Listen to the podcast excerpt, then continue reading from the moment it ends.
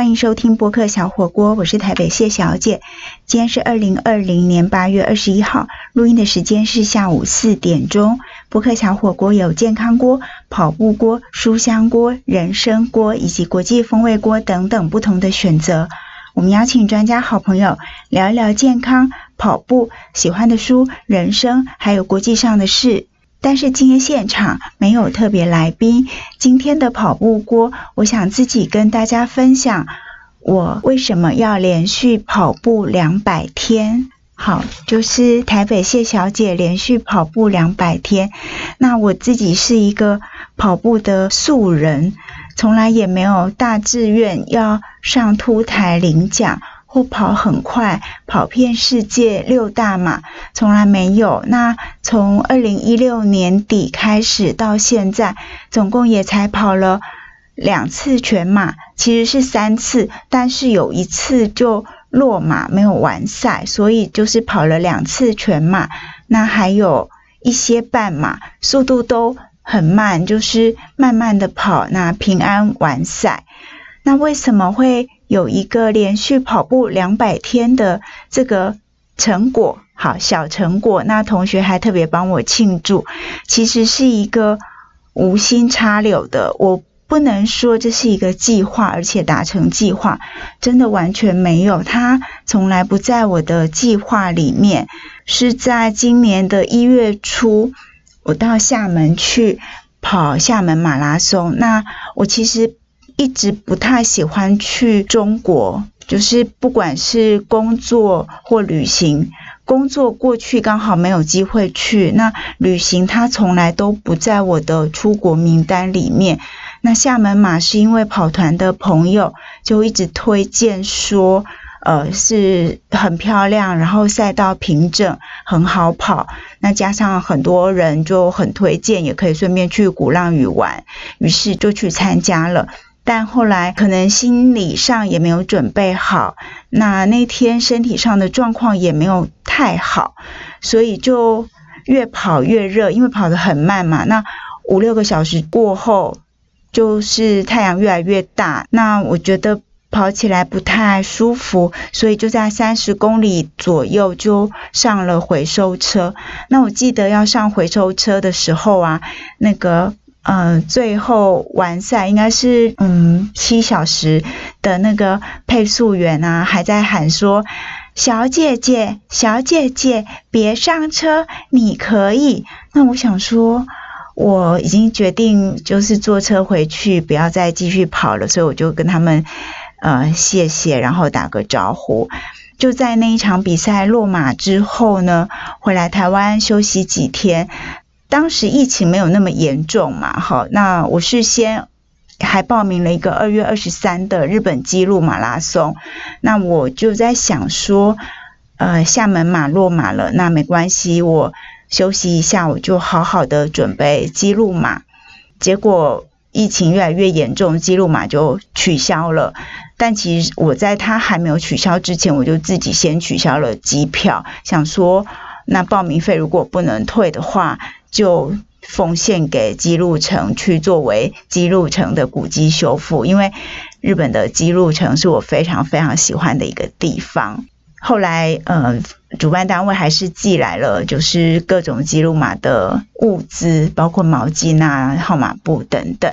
但我觉得不能去那边跑，还是很可惜。希望将来还是有机会。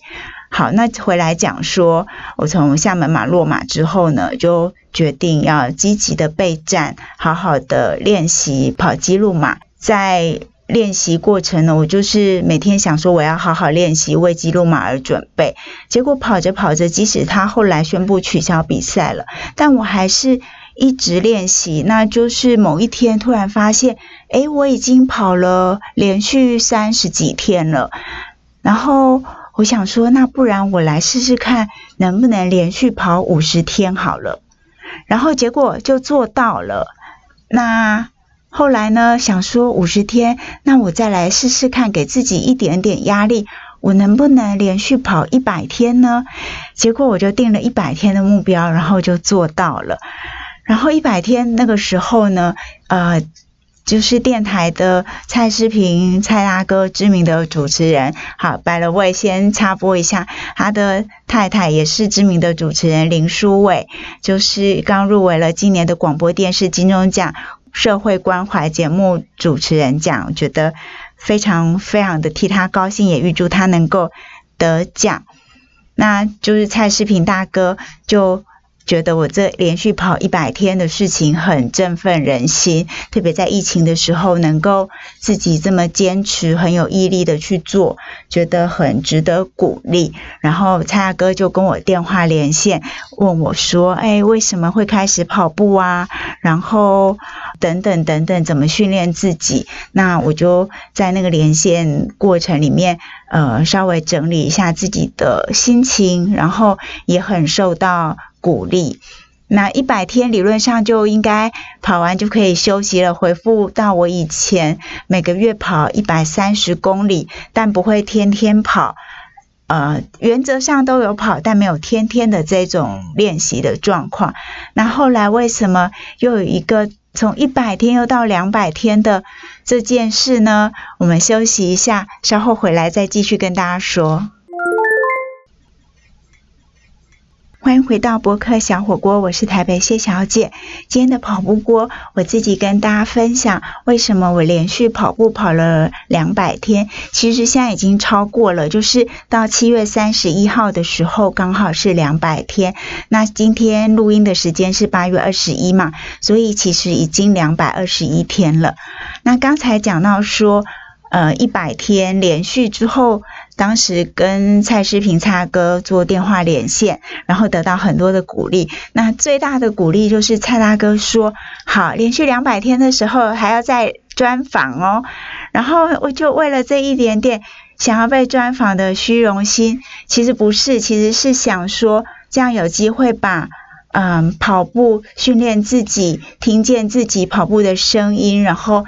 练习成为更好的自己这种过程，跟大家分享，会觉得蛮好的，所以我就很认真的，一百零一天开始又继续跑，继续跑，每天都一直跑。那我其实就是一个不是很厉害，应该是说很不厉害的跑者，所以我其实每天跑的都没有很。多呃，算到两百天开始，就是一月十四号开始，也就是我一月初厦门马落马休息几天之后开始，一月十四到七月三十一连续跑了两百天。那这总共跑了多少公里呢？其实我本来自己都没有去统计，然后是有一个高中同学，果然是一个呃理科优秀的。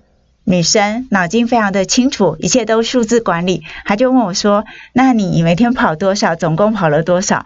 我就去把我的手机 APP 马拉松世界每个月帮我的统计就累加起来。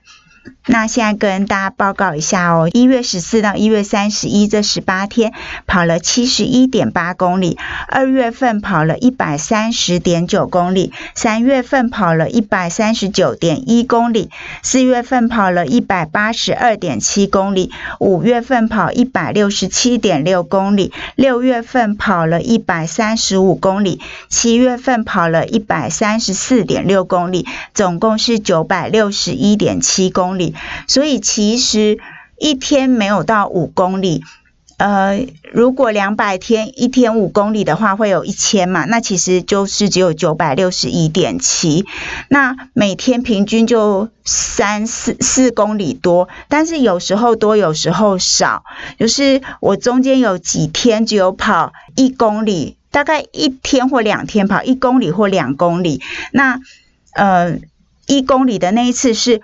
下很大很大的雨，然后我就是冒着雨去跑，然后雨实在太大了，我就赶快回家洗完澡，然后又赶快出门去上班。那跑两公里的那天也是下雨，然后也是匆匆忙忙的就。停了。那还有一次跑一公里的时候，是那天很热，那我是在跑步机上跑，结果跑步机突然间就停了。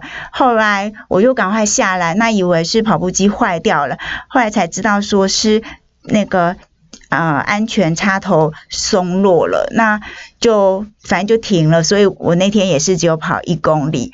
那我觉得连续跑两百天很值得鼓励自己的地方在于，我每天都非常的坚持跟嗯很有毅力，就是。再疲惫，我都会去跑。那当然，一方面也是非常感谢老天爷，让我身体的状况一直都保持的很好。那心理上，我也是都会鼓励自己，觉得说，呃，这么需要挣扎的事情，这么困难，我都能够坚持了。那我接下来一整天，还有之后的每一天，面对。工作、生活还有各个方面，其实都不会有更难的事情了。或者是说，如果一样困难，我相信自己也会有一样的毅力和耐心，好好的解决，好好的处理。那这跑两百天的过程，我觉得更让人开心的是，我有鼓励到一些同学跟朋友，他们也开始运动，或是。开始运动的人也想要开始连续多少天的运动，我觉得这个很棒。那大家一起运动，我觉得这个无心插柳的连续跑两百天的事情，它发挥了一些正能量。然后在我和同学朋友之间传递，我觉得让我们彼此都变得更好，实在是一件很棒的事。那至于我都在哪里跑呢？休息一下再继续跟大家说哦，马上回来。欢迎回到播客小火锅，我是台北谢小姐。今天的跑步锅，我自己跟大家说，我为什么会连续跑步两百天。刚刚有讲了跑了多少公里，九百六十一点七，然后是从一月十四到七月三十一，但是我跑步连续的天数还在持续的累积，到今天录音的时候，八月二十一号已经是两百二十一天了。那我都在哪里跑？都什么时候跑呢？因为我我就是一个普通的上班族，我也是要九点到六点上班，所以我多半是早上的时间。就是比较早一点起床，然后跑完步才会去上班。呃，一月份的时候还蛮冷的，二月也都冷，三月还好，四月、五月、六月、七月就非常非常的热。那我还是尽量早起，就是。早上就先跑步流汗，洗完澡洗完头再去上班。那既然是早上跑，又要赶着上班，所以通常我选就是家里附近。那我家附近刚好有一条溪，溪上面的长堤是很多人在跑，所以我多半在那边跑。那有时候就跑跑步机。那我就是自己一个人跑，跑步的时候。就像比赛一样，也不会特别想什么，就是专心的数着自己的呼吸，然后听一下自己呼吸的声音跟心跳的声音。那。呃，礼拜六的时候，我的跑团北大幸福组在台大的文学院前面集合，固定我们都会有团练，所以我礼拜六就会去台大团练，跟跑团的人一起跑步。那在练习连续两百天的这个过程呢，中间有一次在团练的早餐会后的分享，我听到一位来分享的 pacer 说。那位配色叫熊哥，他就是连续七年都担任日月潭马拉松的配速员。他说，配色的工作就是成就别人、盘点自己、负责任。那我觉得这十一个字，短短的三句话，真的很多的精神跟付出是很值得学习的。首先，当 pacer，你要想到的是成就别人。我今天所有的速度，所有的表现，都是为了让跟随我跑这个时间、跑这个速度的所有跑者能够平安完赛，而且达到自己的目标。那为了帮助别人，成就别人，我必须要好好的盘点自己现在的状况，过去一段时间以来的状况，以及我当天当时要怎么样把自己调整到最好，好好的稳定的带领大家达成目标。那这个所有的过程，不管是成就别人、盘点自己，最重要的心态都是负责任。所以我觉得在跑步两百天的这段期间，刚好听到。这么资深的配速员熊哥做配速员工作的分享，其实非常的幸运，那也非常非常谢谢熊哥。另外就是，呃，也有同学朋友问我说，你跑两百天，那连续跑了，其实也是很难得，要很有毅力，所以准备怎么庆祝呢？其实刚好非常的巧哦，就是在蛮久之前就有一个公益的活动，公益的分享，那定的日期就刚好是在七月三十一号，也就是连续跑步两百天的那一天。那用公益行动来庆祝自己达成了一个小小小小无心插柳的目标，其实是一个美丽的巧合。那其实也是一个很棒的祝福。另外就是有一个同学，他非常擅长摄影跟各种记录、各种艺术的创作。他曾经问我说：“那你有没有拍照片或是录影，然后帮自己留个记录呢？或是你接下来第两百零一天开始，要不要做这些事？就记录一个自己的跑步三六五。”然后我觉得这点子还蛮酷的。不过我觉得我可能不会这么做。事实上。从呃两百天到现在连续两百多天的跑步，我也都没有这么做，因为当时既然是无心插柳，所以就嗯小小的用 podcast 的一集来跟大家分享这个脉络跟心路历程也就可以了。我没有要拍什么纪录片啊，当网红当名人就还好，就这样应该也可以了。另外，我想要讲的是说。在疫情期间呢，其实我们还可以去河堤啊、河边啊、校园跑步，那跟跑友一起参加团练，或者是说像台北马拉松，八月中也开始报名了，今年十二月就还是可以开跑。我觉得在全世界疫情都这么严重的时候，在台湾可以这样子跑步，其实是非常值得珍惜的事情，也要非常感恩所有医护人员大家的努力跟辛苦，让我们大家有机会可以继续正常的生活、正常的工作。那像我喜欢跑步，我还可以参加跑步比赛，继续正常的比赛。虽然像今年台北马的报名就提醒说。在开跑之前，就是要戴着口罩。等到跑出去，人比较散开之后，才可以把口罩拿下来。因为在起跑、在集合的时候，势必不可能保持社交距离嘛，所以就会提醒大家戴着口罩。那其实有的人可能会问说，戴着口罩会不会很窒息呀？其实我觉得不会。反而是提醒我们自己要很珍惜，就是珍惜在疫情严重的时候，我们可以跑步，可以有跑步比赛这件事情。另外要珍惜的是，我们自己有一个健康的身体状况，可以站上跑道。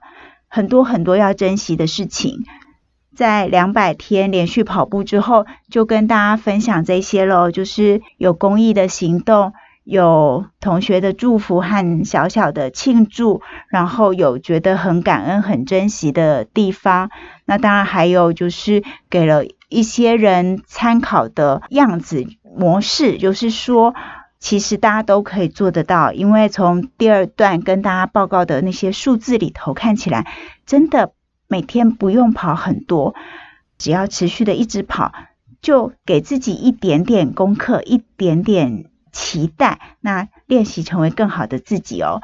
以上就是今天的播客小火锅分享连续跑步两百天的心情。谢谢你的收听，我们下礼拜再见，拜拜。